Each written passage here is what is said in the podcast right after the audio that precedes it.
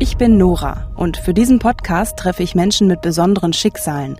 Menschen, von denen wir zwar immer wieder in den Nachrichten hören, über die wir aber eigentlich wenig wissen, weil wir nur über sie anstatt mit ihnen sprechen. Das war somit die schlimmste Stunde bislang, weil ich immer nur gesagt habe, Papa, fahr langsam, fahr langsam.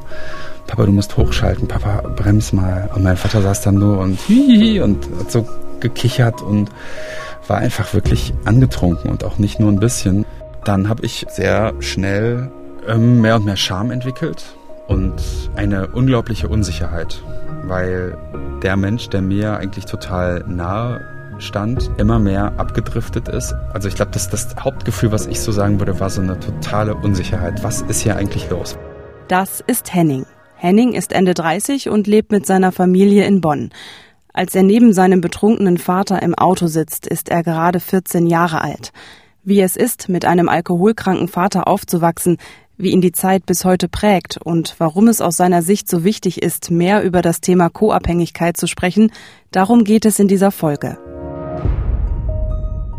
MDR aktuell. Tabubruch.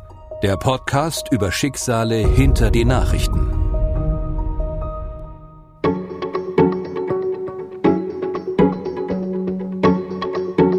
Es gibt, glaube ich, keine Droge, die gesellschaftlich so akzeptiert ist wie Alkohol. Das erfrischende Bier zum Feierabend, der gute Wein zum guten Essen, der Sekt zum Anstoßen, in meinem Alltag ist es völlig selbstverständlich, zu bestimmten Anlässen Alkohol zu trinken. Und ich merke, dass ich das bisher nie hinterfragt habe. Denn ich übertreibe es ja nicht. Ich trinke ja nur in Maßen. Dabei ist der Übergang zwischen ich trinke nur gelegentlich bis ich trinke regelmäßig oder zu viel ja fließend. Und genau das ist das Problem.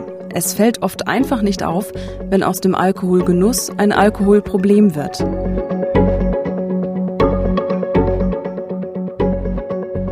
Welche Rolle spielt Alkohol in deiner Familie? Also eine relativ große, muss ich ganz ehrlich sagen, weil ich persönlich trinke sehr gern Alkohol, einen guten Wein, manchmal auch ein schönes kühles Bier. Also Alkohol ist auf alle Fälle immer bei Feiern dabei, zu Geburtstagen, ach ein Gläschen und auch schon früh. Also ich glaube so mit 14 oder 15 wurde von Oma dann so der erste Sekt angeboten. Das war völlig normal damals. Welche Rolle spielt Alkohol in deiner Familie? Für meine Brüder und mich keine große Rolle. Aber für meine Eltern gehört das eigentlich zu jeder Party. Also es ist nicht so, dass da jeden Abend ein Feierabendbier getrunken wird, aber in geselliger Runde wird da schon mal der Wein aufgemacht und oder der Schnaps auch. und dann geht das halt so rum.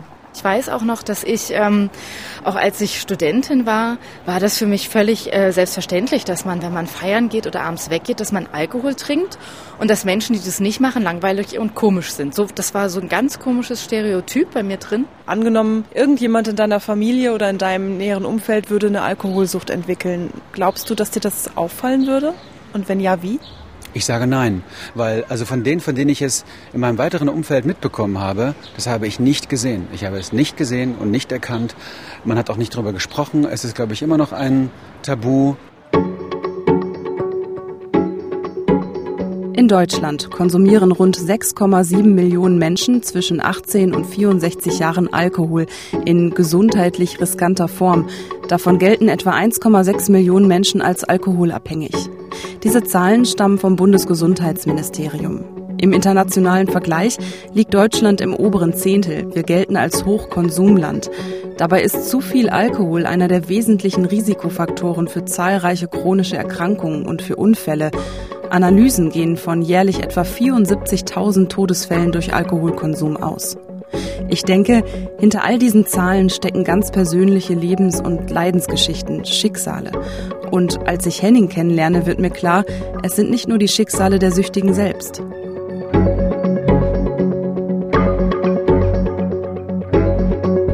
Ja, also mein Name ist Henning. Ich bin 39 Jahre alt. Ich lebe in Bonn.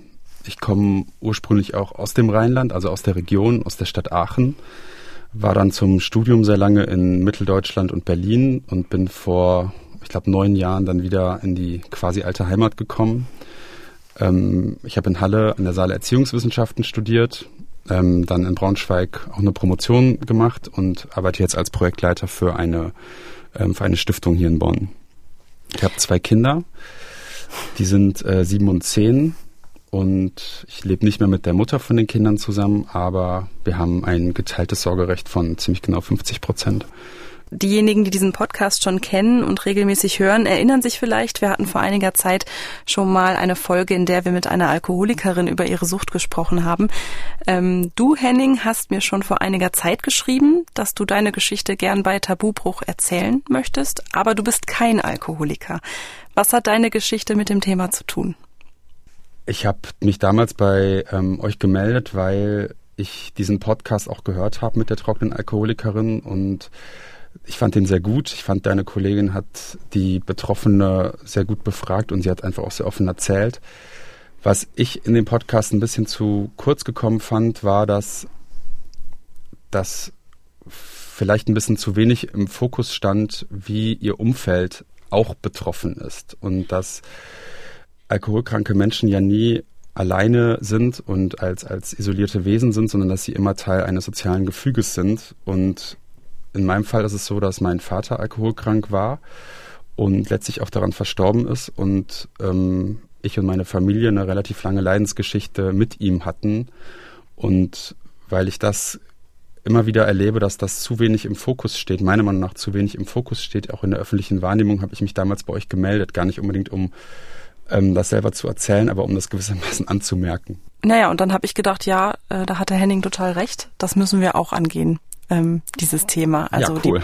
die, die Perspektive der Angehörigen. Es geht also in dieser Folge um deinen Vater und seine Alkoholsucht, aber vor allem geht es um dich, deine Familie und euren Umgang damit. Ja. Warum ist dir diese Perspektive, die Perspektive der Angehörigen so wichtig?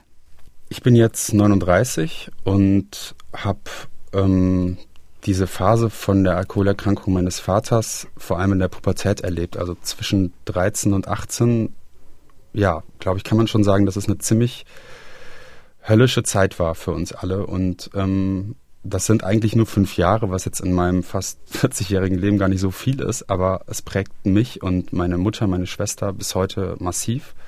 Es hat uns auch alle eine Zeit lang unmittelbar danach noch viel, viel mehr geprägt und einfach auch beeinflusst. Und ähm, ja, ich glaube schon, dass das eine eine Leidensgeschichte ist, die, die man nicht auf dem Schirm hat, wenn man über Sucht spricht. Das heißt, wenn du in den Nachrichten, im Fernsehen, im Radio oder auch anderen Medien zum Thema Alkoholsucht liest, findest du, dass das Thema nicht gut genug dargestellt wird? Ich finde, es wird oft gar nicht dargestellt, weil mhm. der Süchtige oder die Süchtige ähm, steht logischerweise als Erkrankte, als betroffene Person im Vordergrund. Aber das hat einfach so massive Auswirkungen auf das Umfeld. Und wenn ich von irgendjemandem höre, der, das sind ja meistens Promis, die, ähm, die ein Alkoholproblem haben, ich denke zum Beispiel an äh, Jenny Elvers, die mal in irgendeinem, ich glaube in einer NDR-Talkshow so eskaliert ist und da war mein Gedanke gar nicht so die arme Frau, sondern wirklich, boah, die hat doch ein Kind, die hat doch sogar zwei Kinder. Ich bin jetzt kein Promi-Klatsch-Experte, aber musste sofort an ihre Kinder und ihre, ja, ihr Umfeld denken, weil alle fokussieren jetzt in diesem Fall auf die, die Betroffene, wie sie sich vielleicht rehabilitieren kann, wie sie aus dieser Krankheit rauskommen kann oder zumindest trocken werden kann und das, was dahinter steckt, was, was, was sie auch an Leid in die Welt trägt, das sieht man vielleicht gar nicht. Hm, hm. Und Alkoholsucht ist ja an sich auch schon ein großes Tabuthema. Mhm. Ähm, obwohl es so verbreitet ist, ist es denn aus deiner Sicht das Thema Co-Abhängigkeit auch? Ich glaube, du hast es eben in der, im Eingang ja schon gesagt. Mhm. Alkohol ist so krass präsent und auch so krass akzeptiert. Und das ist ja eine wahnsinnig schizophrene Situation. Das einerseits ist so Teil unserer ja, mitteleuropäischen Gesellschaft, unserer Kultur, manchmal vielleicht sogar Identität ist und andererseits ein wirkliches Teufelszeug ist. Und ich glaube, dass ähm, da auch noch kein richtiger Umgang mit gefunden wurde, wie eigentlich Alkohol positioniert wird und wie man sich dazu verhält. Das ist immer noch sowas, sowas schaurig Schönes. Und ich glaube, für, für co-abhängige Menschen oder co-abhängige Familien, da ist die Situation noch, noch viel un, ja, äh, unbekannter. Da, das hat eigentlich, glaube ich, niemand auf dem Schirm.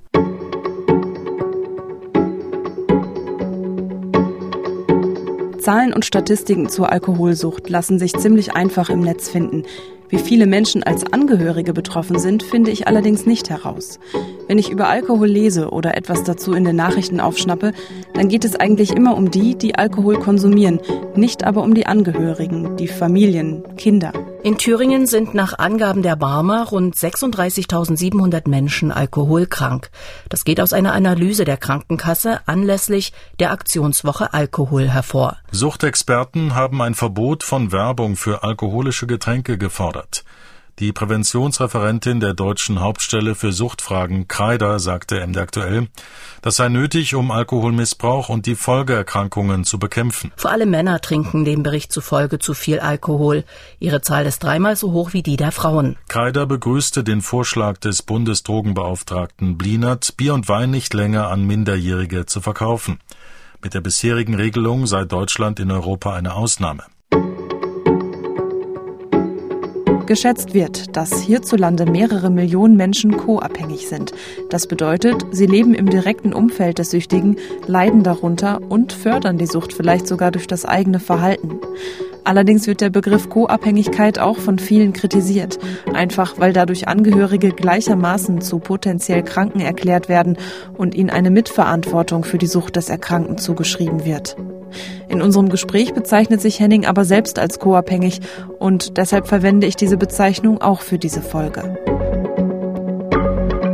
Ich würde jetzt erstmal gern auf die Anfänge schauen. Mhm. Für den Einstieg, in, in was für einer Familie bist du aufgewachsen?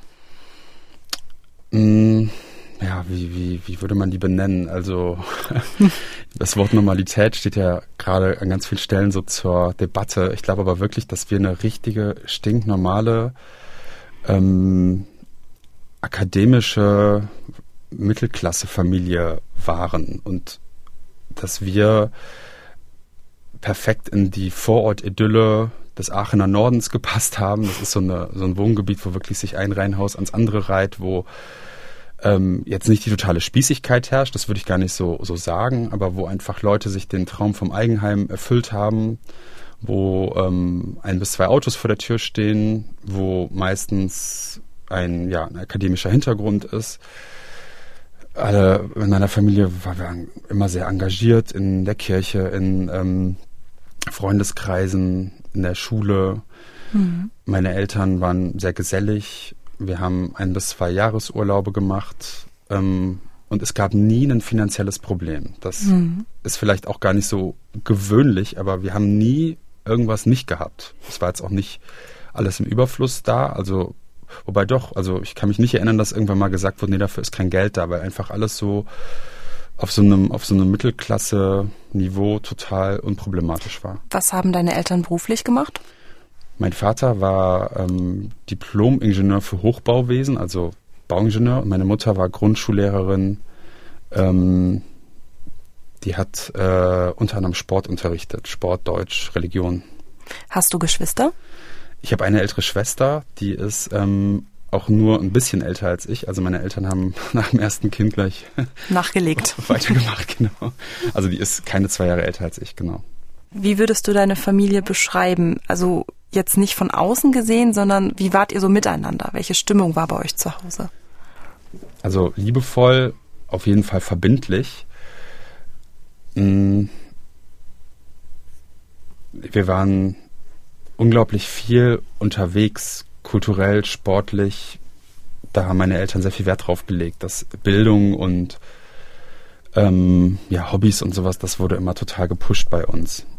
Und welches Bild hatten andere vielleicht von euch? Also eure Freunde, Bekannte, Nachbarn? Ich glaube, die haben uns alle total geliebt.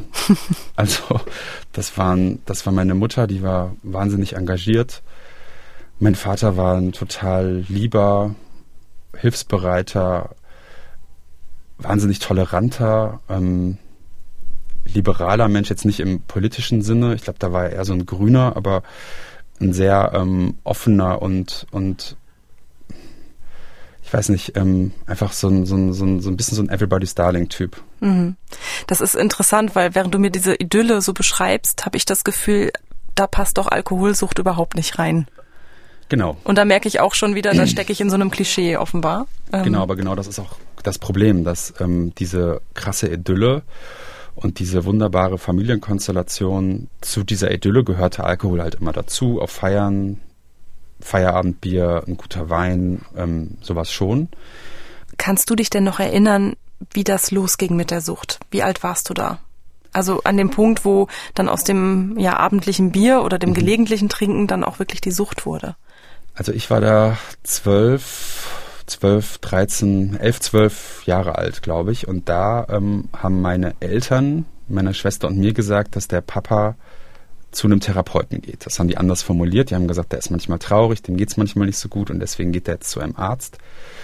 Und dieser Arzt, ähm, der kümmert sich halt, wie man das Kindern erklärt, um die Seele und um das Wohlbefinden. Und ähm, das haben wir dann auch so, fanden wir irgendwie normal, dass man, wenn man krank ist, zum Arzt geht. Und das war dann so ein paar Jahre Status quo. Und irgendwann weiß ich noch ziemlich genau, dass plötzlich das Wort Alkohol im Raum stand. Also dass es nicht mehr nur eine psychische Erkrankung oder Depression oder sowas war. Ich weiß gar nicht, was die damals für Formulierungen benutzt haben, aber dann plötzlich hieß es ja, der Papa, der hat ein Alkoholproblem. Hm. Und das würde ich sagen, war der Beginn, dass das Ganze einen Namen bekommen hat. Wie alt und warst du da? Da war ich zwölf oder dreizehn. Okay. Mhm. Genau, und dann, ähm, ja, und dann würde ich auch sagen, wurde es eigentlich immer schlimmer. Wie äußerte sich denn diese Sucht ähm, zu Beginn? Also woran hast du als Kind aus deiner Perspektive gemerkt, mit meinem Papa, da stimmt was nicht? Also zunächst muss ich sagen, dass Alkohol bei uns immer getrunken wurde und es gehörte so zum guten Samstag dazu, dass mein Vater ein paar Kasten Bier gekauft hat und er hat, glaube ich, jeden Tag zwei, drei Flaschen Bier getrunken. Das heißt, das war total normal. Ich habe meinen Vater aber nur sehr spät überhaupt alkoholisiert oder betrunken wahrgenommen. Mein, mein Vater, muss man auch sagen, war kein Säufer, also der war kein ähm, jemand, der total exzessiv getrunken hat, zumindest nicht in dieser Zeit, als ich Kind war, ähm, der war sowas, was man oft Spiegeltrinker nennt, also jemand, mhm. der so ein mhm. bestimmtes Level braucht. Und das Level ist relativ gering bei dem oft gewesen. Aber der brauchte halt so eine gewisse Entspannung, eine gewisse Heiterkeit, um durch den Tag zu kommen, um durch die Arbeit zu kommen. Und als dann dieses Problembewusstsein da war, der Papa hat ein Problem mit Alkohol, da ähm, haben wir, da, da wurde mir das dann auch plötzlich klar, krass, ja, hier wird ja wirklich viel getrunken und ähm, der Papa, der riecht ja schon wieder so ein bisschen komisch und sowas.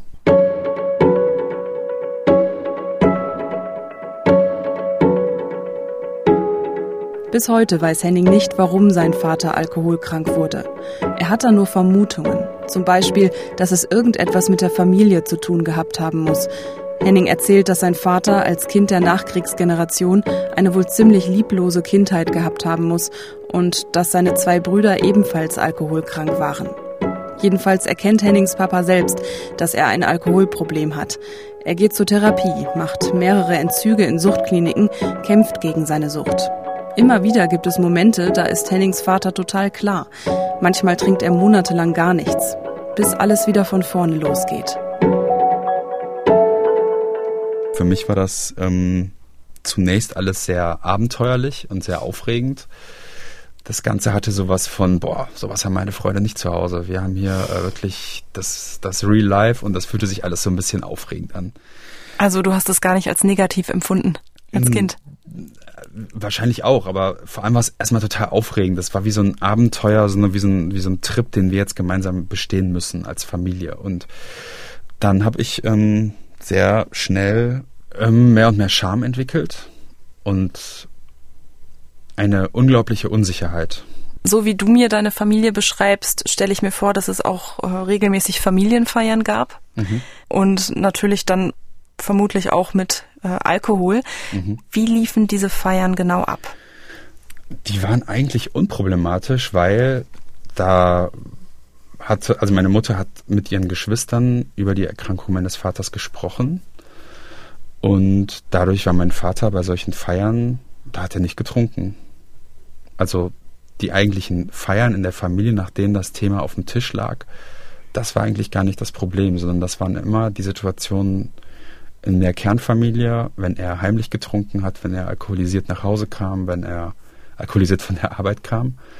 Ähm, insofern glaube ich auch diesen wirklichen, diese wirklich dreckigen Seiten der Sucht, dass die fast nur meine Mutter, meine Schwester und ich auch mitbekommen haben.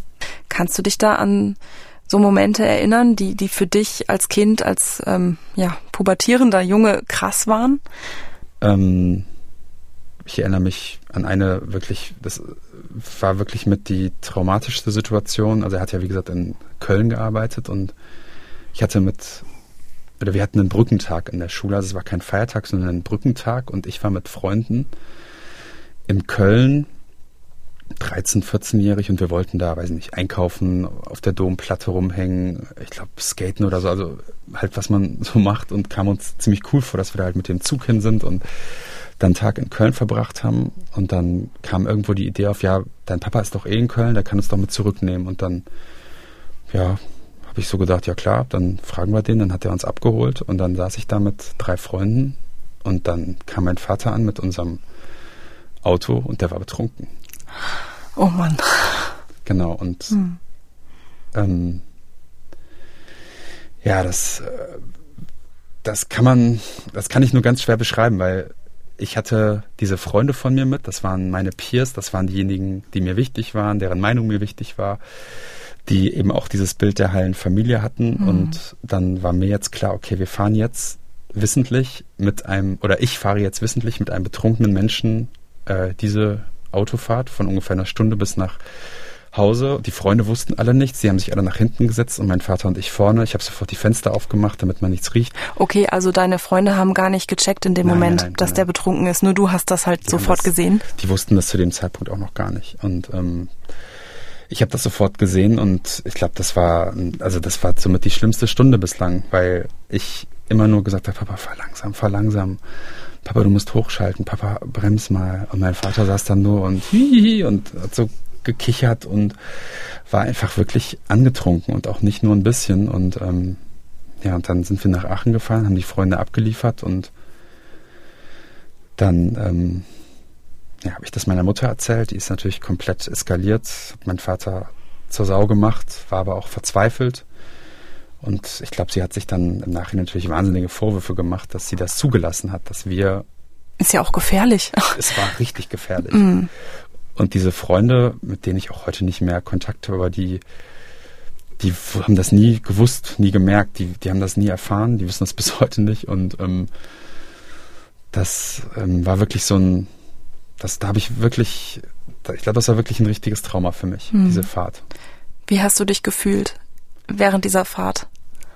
Ähm, ich glaube, es war diese, diese Mischung aus wirklich Angst und, ähm, und Scham aber auch das Kerngefühl der ganzen Geschichte Unsicherheit. Einfach, was, was passiert hier gerade? Wo, wo bin ich gerade? Was, was, was, was ist hier los? Und das, ähm, ja, das war, glaube ich, so der Kern.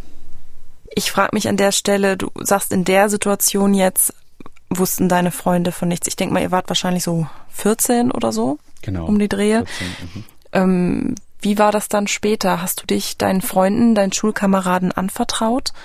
Ähm, was bei euch zu Hause los ist. Haben die das vielleicht auch mal mitbekommen, wenn sie bei dir nach der Schule zu Besuch waren? Mm. Ich habe das im Vorfeld für unser Gespräch heute, habe ich mich das auch gefragt. Ich, ähm, ich habe das nur sehr, sehr spärlich erzählt und auch sehr spät. Das heißt, ähm, meinen allerengsten Freunden unmittelbar vor dem Tod meines Vaters, also da muss ich so 17, 18 gewesen sein. Und dann war das aber auch nicht so ein Riesenthema. Das war dann mehr so was, du, ich muss dir was erzählen, ähm, sag's kein weiter. Und dann wussten das aber auch nur ganz, ganz wenige Leute. Also das, da spielt halt die Scham dann eben auch eine Rolle, dass man sich so geschämt hat. Riesenscham. Mhm. Ja, Riesenscham. Und was ja auch noch dazu kommt, wir waren ja auch alle in dem Alter, wo wir selber mit Alkohol rumexperimentiert haben und ähm, ich ja irgendwie ein Verhältnis dazu finden musste. Und da wollte ich auf keinen Fall, dass irgendjemand denkt, boah, der Henning, der hat jetzt zu viel, zu wenig, zu unsicher getrunken. Aber klar, sein Vater hat ja auch das und das Problem. Wie hat sich dein Vater unter Alkoholeinfluss verändert? Also ich habe das gespürt, erstmal äußerlich, dass mein Vater, der hat immer so ganz kleine Augen bekommen, so richtig kleine Schweinsaugen. Dann hatte der immer so die Unterlippe so ganz leicht vorstehen. Ja, der ist dann wirklich immer so leicht geschwankt. Also man hat das schon gesehen, auch wenn der nie sich wirklich so also ich habe den nie komatös erlebt, dass der wirklich irgendwie in seinem Erbrochenen gelebt hätte oder dass er gewalttätig wäre oder so gar nicht, aber er wurde schon aggressiv und ähm, vom Sprachmodus her andere Wortwahl, aggressive Wortwahl, Beschimpfen, das hat man, daran würde ich glaube ich vor allem feststellen.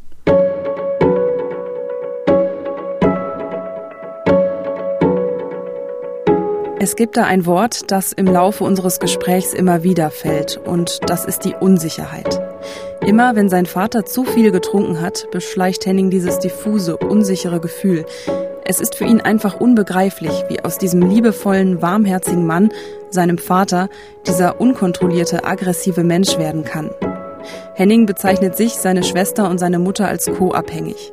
Zwar trinken alle nicht mit, auch seine Mutter nicht, aber alle entwickeln in dieser Zeit diese ungesunden Verhaltensweisen und Kontrollmechanismen, um mit der Sucht irgendwie klarzukommen. Inzwischen ist Henning 16, 17 Jahre alt und sein Vater trinkt jetzt immer mehr, auch harten Alkohol.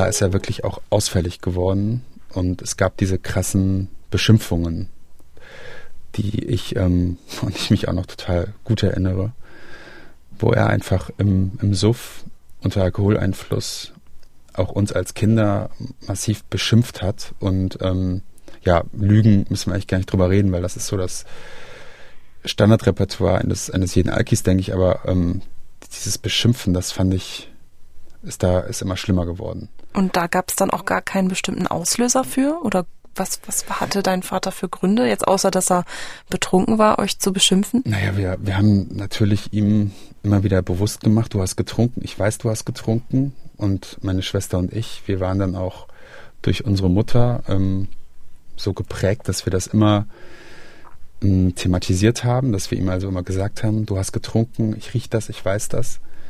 Meine Schwester und ich, wir haben sogar so richtige ähm, ja, so richtige Mechanismen entwickelt, dass wir, Gott, wenn ich jetzt dran denke, das ist auch wirklich eklig, aber wir haben, ähm, wir haben immer unseren Vater, wenn der zur Tür reinkam, ähm, auf den Mund geküsst. Was jetzt sowohl für einen Sohn als auch für eine Tochter mit 13, 14 eigentlich total untypisch ist, dass man den Vater auf den Mund küsst. Aber wir haben das so ähm, gemacht, um ja, um kurz bevor man, bevor sich die Lippen berühren, haben wir dann immer so kurz eingeatmet und gerochen, um quasi zu checken, ob unser Vater Alkohol getrunken hat. Und das war so, so ein total kranker Sport gewissermaßen. Und ich weiß noch, ich habe dann. Aber auch nachvollziehbar, finde ich. Also. Ja, nachvollziehbar. Das hängt auch einfach damit zusammen, dass ähm, wir mit unserer Mutter da wie so ein total eng abgestimmtes, ja, fast wie so eine also wir haben das so richtig synchronisiert zu kontrollieren, wann, wie, wo Alkohol getrunken wurde und wir als Kinder da total mit involviert waren. Ich habe das jetzt, also zum jetzigen Zeitpunkt unseres Gesprächs so verstanden, in der innersten Kernfamilie wart ihr alle sehr offen mit der Situation. Ne? Also ja. Mama, Papa, Schwester, Bruder, ihr wart quasi, habt, habt die Sucht thematisiert und ihr hattet da eure Mechanismen, mhm. damit umzugehen, aber nach außen hin war das eigentlich nicht Thema. Deswegen jetzt nochmal die Frage, wie ist deine Mutter ähm, in der Zeit, in der dein Vater alkoholkrank war, damit umgegangen? Ich glaube, meine Mutter hat zwei Dinge gemacht, die, ähm, die aus heutiger Sicht total falsch waren. Aber ich weiß, dass meine Mutter immer das gemacht hat, was sie für das Beste gehalten hat und sie sich wirklich nicht geschont hat. Ähm, aber meine Mutter hat zum einen eben versucht, dieses Image, diesen, diese Außenwirkung aufrechtzuerhalten und hat da, glaube ich, meiner Schwester und mir auch ganz schön was eingepflanzt, was uns bis heute begleitet. Und das Zweite, was meine Mutter gemacht hat, war, sie hat uns als gleichwertige Gesprächspartner behandelt. Das heißt, meine Schwester mit 12, 13, 14, ich entsprechend knapp anderthalb, zwei Jahre jünger, haben mit meiner Mutter ähm, auf Augenhöhe kommuniziert. Wie Erwachsene. Wie mhm. Erwachsene. Und das war total ja, schädlich. Du hast gerade gesagt, eben neben dieser, ja, für dich kranken Beziehung auf Augenhöhe mhm. war es deiner Mutter eben auch sehr wichtig, nach außen hin das Bild der heilen, idyllischen Familie aufrecht zu erhalten. Ja. Wie hat sich das geäußert? Also ganz platt gesagt, wurden wir wirklich auch angehalten zu lügen. Also die Erkrankung unseres Vaters durch irgendwelche Ausreden zu erklären, wenn er in einem längeren Klinikaufenthalt war, war er in Kur, Entgiftung, war er irgendwie sonst krank. Einmal war er sogar angetrunken und da waren irgendwelche Leute und dann haben meine Mutter und ich so synchron quasi erzählt, ja, äh, ähm, der, der, äh, der ist gerade schlaftrunken, weil es war irgendwie total absurd, aber wir haben das versucht aufrechtzuerhalten. Warum glaubst du denn, war deinen Eltern diese Fassade einer heilen Welt so wichtig? Das ist auch spekulativ. Hm. Ich glaube, meine Eltern kommen, oder meine Eltern kommen beide vom Dorf, wo dieses typische, was werden die Nachbarn denken, schon, glaube ich, sehr, sehr präsent ist. Und dass meine Eltern, vor allem aber auch meine Mutter, wirklich so richtig mit der Muttermilch aufgesogen haben, obwohl sie eine wirklich reflektierte, gebildete, kluge Frau ist. Also sie ist nicht dummes Lieschen Müller, die die Hecke schneidet, weil die Nachbarn das wollen. Überhaupt nicht. Aber dieses wie wirklich nach außen, das war bei uns immer total zentral. Es war auch immer wichtig, dass wir sportlich waren, dass wir kulturell interessiert waren. Wir mussten zum Beispiel ein Instrument spielen, was kein Hobby war, sondern wir mussten das. Und das ich habe das gehasst, aber wir, das war einfach bei uns so angesagt. Welches Instrument? Ähm, erst Blockflöte, dann Klavier, Klassiker. dann Saxophon, genau. Oh ja, naja, Saxophon ist doch nett. Da durfte ich dann so ein bisschen was Cooles mir aussuchen, ja. Ich versuche mich gerade auch ein bisschen in deine Mutter hineinzuversetzen und ich kann mir nur ganz, ganz, ganz schwer vorstellen, was für Auswirkungen die Sucht deines Vaters ähm, ja auf, auf ihre Beziehung hatte. Stand jemals eine Trennung im Raum? Also ja, aber viel zu spät. Also sie hat viel zu lange meinen Vater versucht zu stützen. Ich glaube, meine Mutter, die hat vor allem unter dem Lügen gelitten, weil das war wirklich die Liebe ihres Lebens. Meine Eltern haben sich mit 15 kennengelernt ich glaube, meine Mutter, die hat irgendwann realisiert, dass sich der Mensch, den sie wirklich über alles liebt und mit dem sie Kinder hat und Haus gekauft und gereist ist und was weiß ich alles, dass dieser Mensch sie anlügt, dass der sich charakterlich verändert, dass der unaufrichtig ist, dass der sie hintergeht. Das war für sie sicherlich das, das Allerschlimmste. Aber für die war, glaube ich, schon noch echt wichtig, dieses Eheversprechen in guten wie in schlechten Tagen. Das war einfach ihr Mann, dem sie an der Seite stehen wollte. Und genauso hätte das mein Vater für meine Mutter gemacht. Und das hat sie schon total ernst genommen.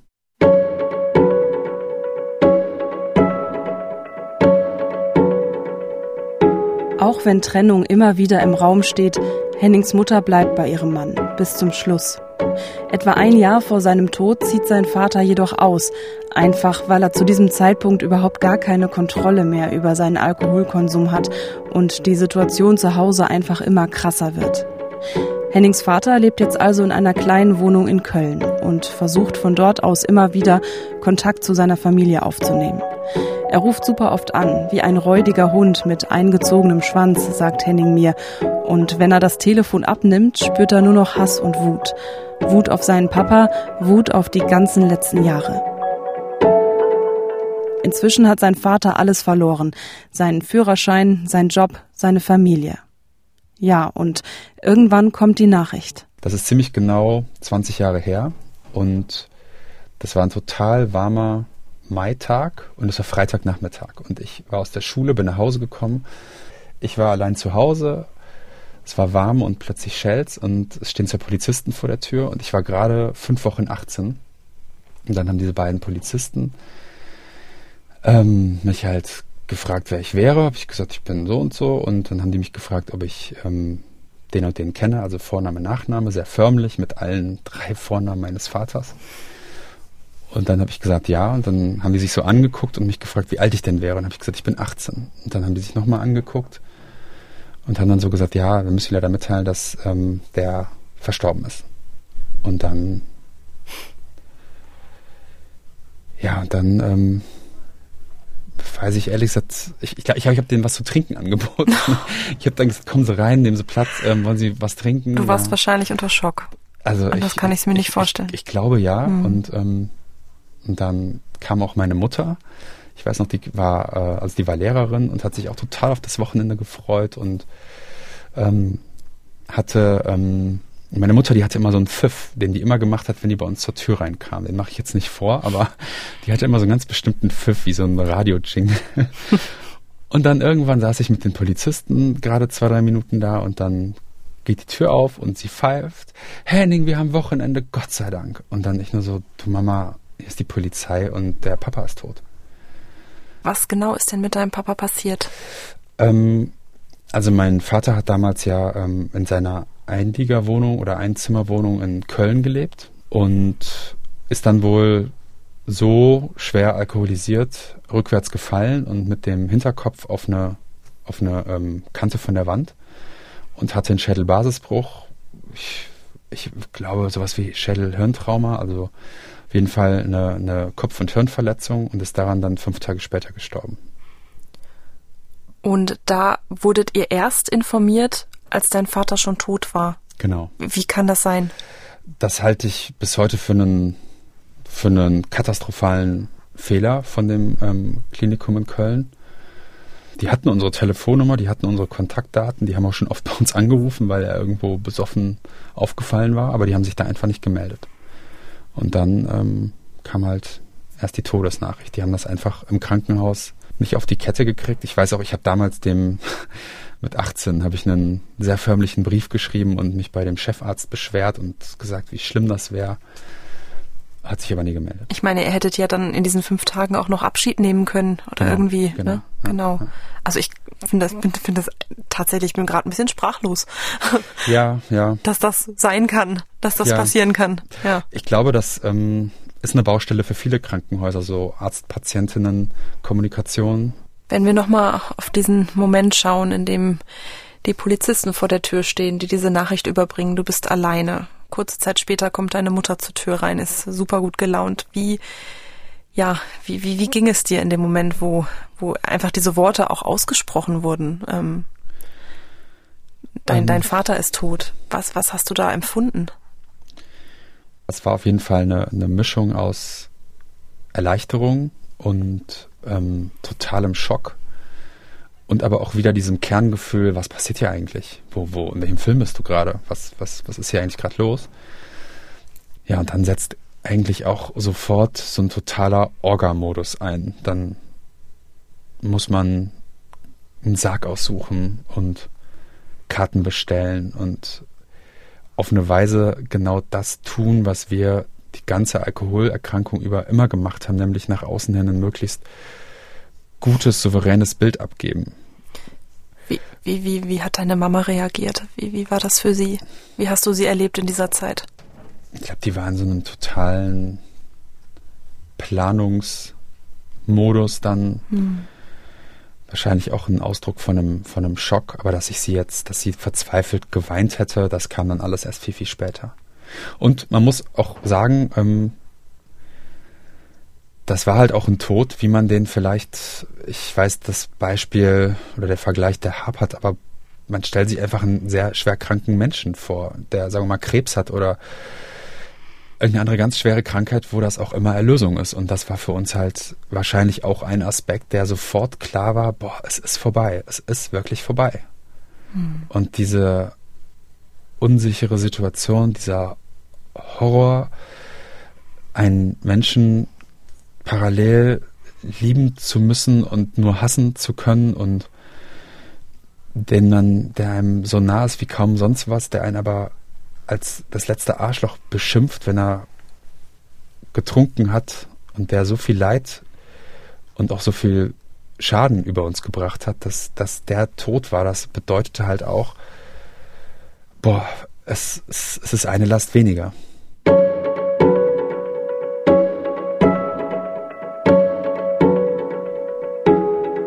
Hennings Vater stirbt mit gerade mal 51 Jahren. Und so sehr Henning auch trauert um seinen Vater, so erleichtert ist da eben auch, dass die Zeiten der Unsicherheit, der Lügen und der ständigen Sorge um seinen Papa vorbei sind. Henning und seine Familie gehen von diesem Zeitpunkt an auch offener mit der Alkoholsucht um.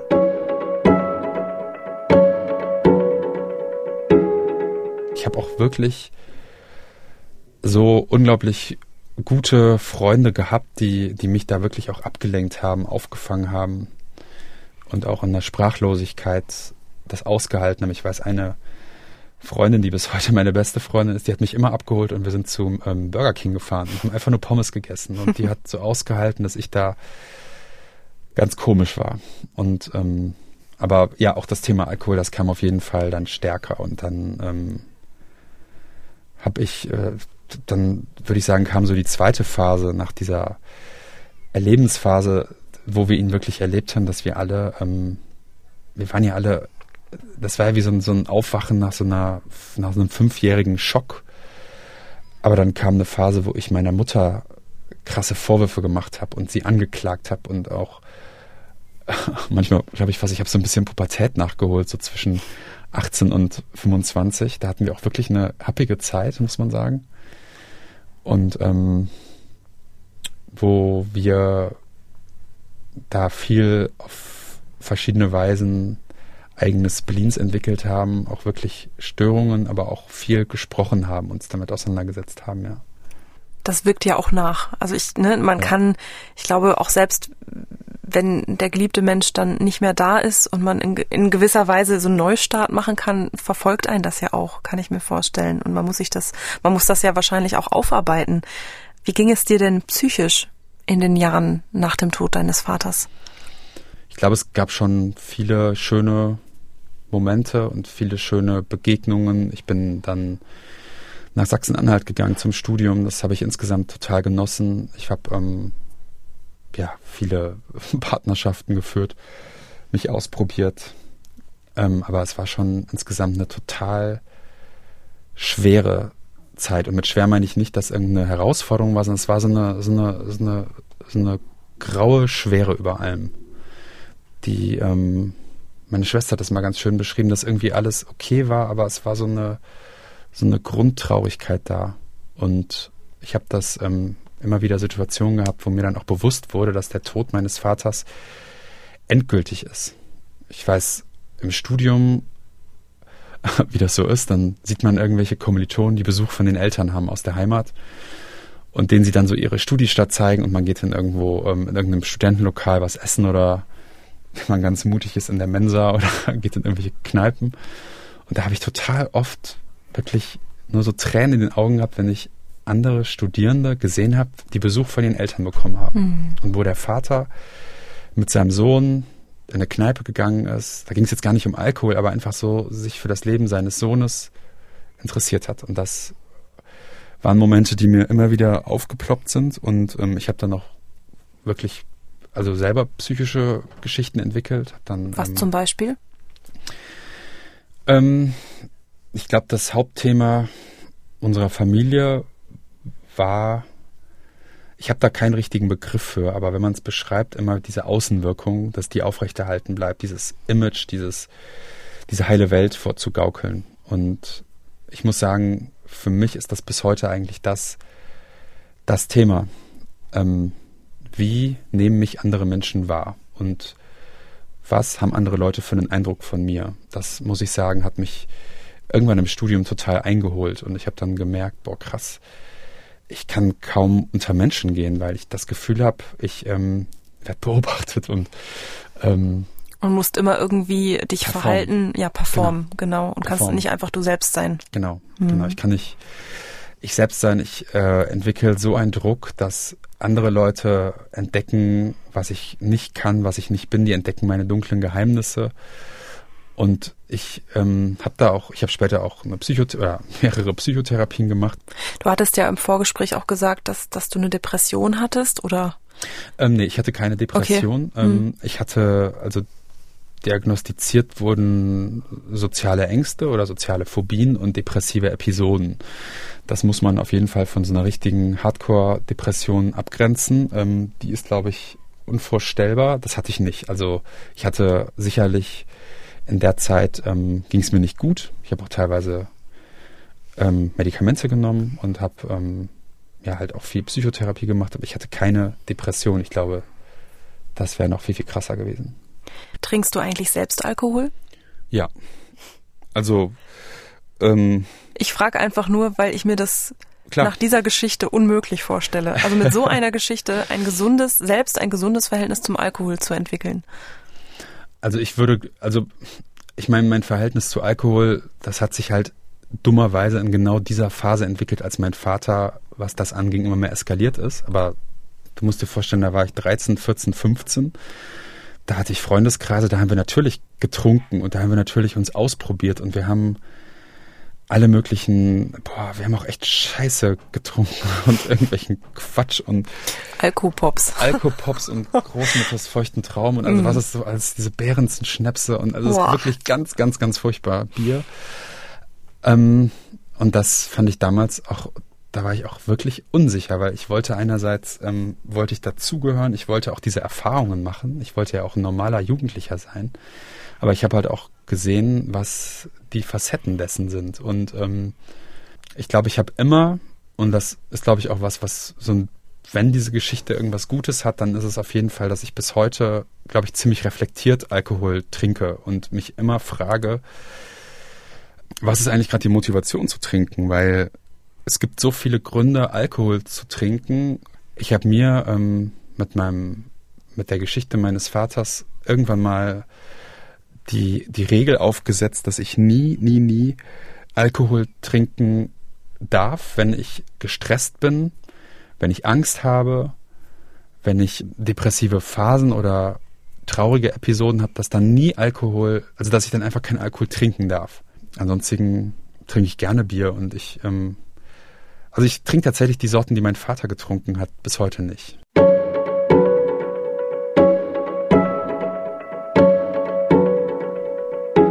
Bis heute vergeht kaum ein Tag, erzählt Henning mir, an dem ihn die Ereignisse vor 20 Jahren nicht beschäftigen, deprimieren oder einfach nur unheimlich traurig stimmen.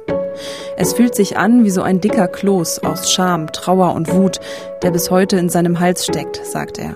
Mit der Zeit jedoch hat er gelernt, mit all dem umzugehen. Und auch seine Schwester und seine Mutter geht es heute gut, erzählt er mir noch.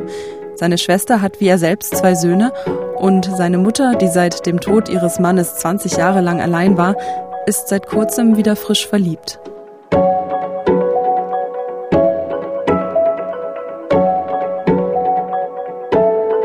Welche Gefühle und welche Gedanken beschäftigen dich noch heute? Also inwieweit prägt dich die Sucht deines Vaters noch heute? Das ist ja jetzt, wie gesagt, alles 20 Jahre her. Also ich muss heute immer noch dran arbeiten, ähm, mehr darauf zu schauen, was sind meine Bedürfnisse und weniger das zu tun, von dem ich meine, dass andere das hören wollen.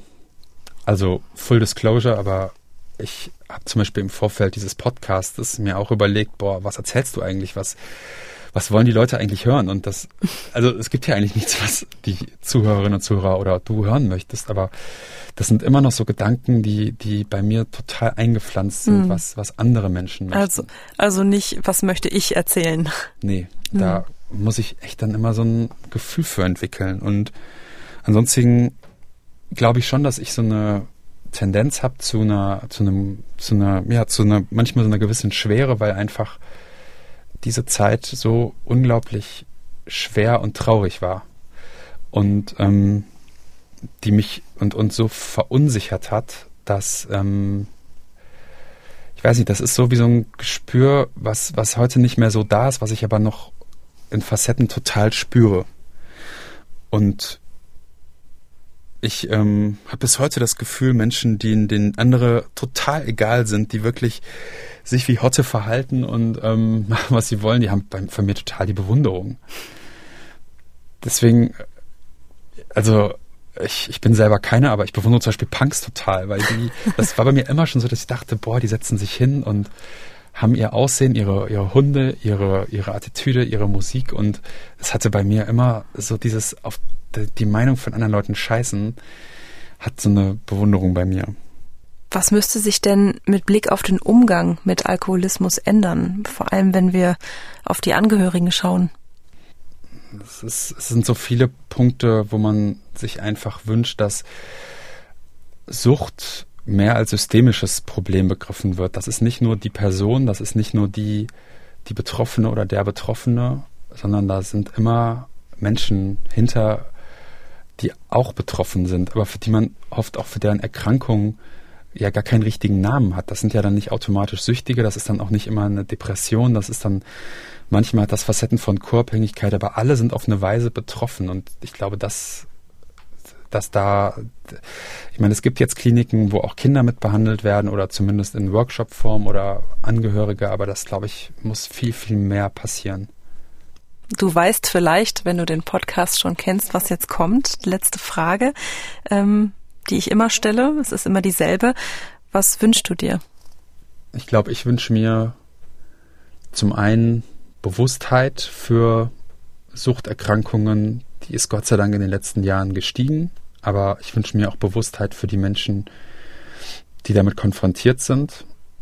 Und für mich ganz persönlich wünsche ich mir eine, eine größere Leichtigkeit.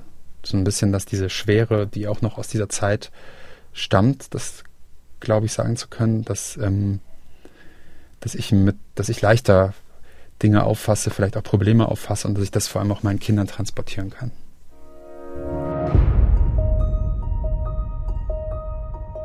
Willst auch du mir deine Geschichte erzählen?